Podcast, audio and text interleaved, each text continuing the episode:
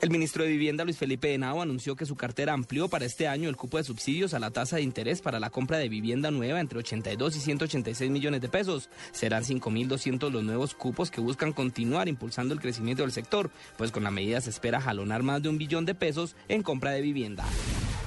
Fueron detenidos ocho inmigrantes ilegales en Turbo, Antioquia, que al parecer se dirigían a Estados Unidos viajando a través de América Central. Según las autoridades, los capturados tomarían una embarcación en el Golfo de Turbo que los llevaría a Panamá para proceder con el viaje hacia Norteamérica. Los capturados tenían en su poder cédulas falsas que los certificaban como brasileros, pero la Policía Nacional aseguró que son provenientes de Bangladesh.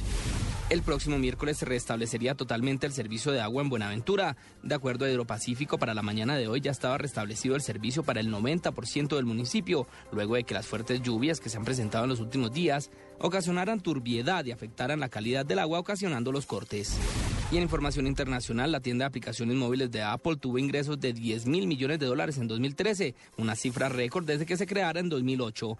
La compañía aseguró en un comunicado que la recaudación de la App Store marcó un máximo mensual histórico el pasado diciembre, cuando los usuarios de los dispositivos del sistema operativo iOS como iPhone, iPad y iPod Touch gastaron en ella mil millones de dólares. Más información en nuestro siguiente Voces y Sonidos. Continúen con Blog Deportivo.